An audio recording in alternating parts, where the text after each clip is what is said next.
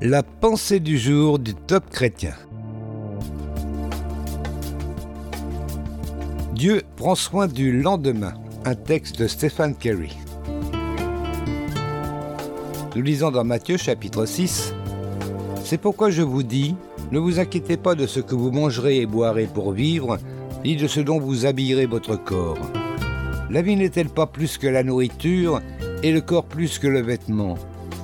Qui de vous, par ses inquiétudes, peut ajouter un instant à la durée de sa vie Nous sommes inquiets pour tant de situations banales. Tout au long des années où mes filles ont été à la maison, elles ne m'ont jamais posé la question ⁇ Papa, on va manger quoi aujourd'hui ?⁇ Et pourtant, il y a eu des périodes creuses. Pendant une année, nous avions même des difficultés à remplir des placards. Vous savez quoi? Le Seigneur a toujours pourvu d'une façon ou d'une autre, et on ne se plaignait pas. On priait.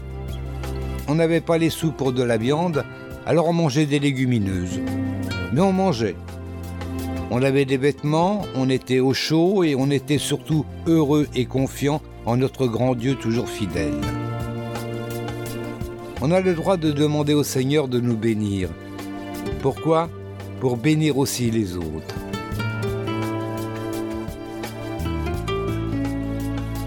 Un conseil pour aujourd'hui.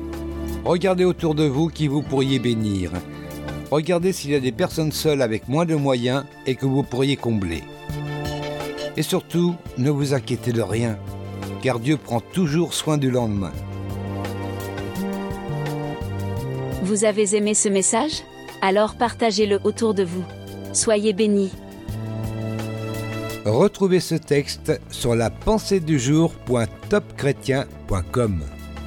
ou écoutez-le sur radioprédication.fr.